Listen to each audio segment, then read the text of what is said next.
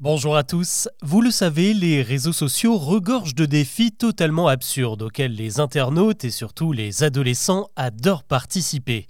Certains sont plutôt bon enfants, d'autres un peu débiles, mais à l'été 2018, l'un de ces jeux a provoqué un véritable vent de panique mondiale, le Momo Challenge.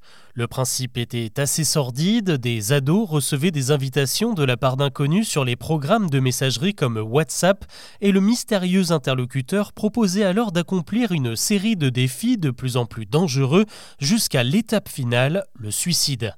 Ces commanditaires sans scrupules utilisaient alors la même image pour illustrer leur profil, celle d'une poupée terrifiante au visage émacié, aux yeux exorbités et aux cheveux filandreux, baptisée Momo.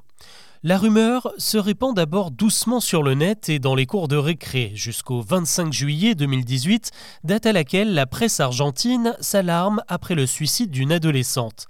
Les journalistes en sont persuadés, elle a participé au Momo Challenge. L'info traverse rapidement les frontières, elle est reprise en Europe, aux États-Unis ou encore en Inde et commence sérieusement à inquiéter les autorités. La police lance des messages de prévention, le corps enseignant met en garde les élèves dans les collèges et les lycées et même le ministre français de l'Intérieur de l'époque, Gérard Collomb, est interpellé sur le phénomène à l'Assemblée nationale. Sauf qu'au fil des semaines, d'autres cas de suicide viennent s'ajouter à la panique générale. Un garçon qui se pend en Belgique en octobre et un autre en Bretagne dont le père va porter plainte contre WhatsApp et l'État pour n'avoir rien fait contre ce terrible jeu.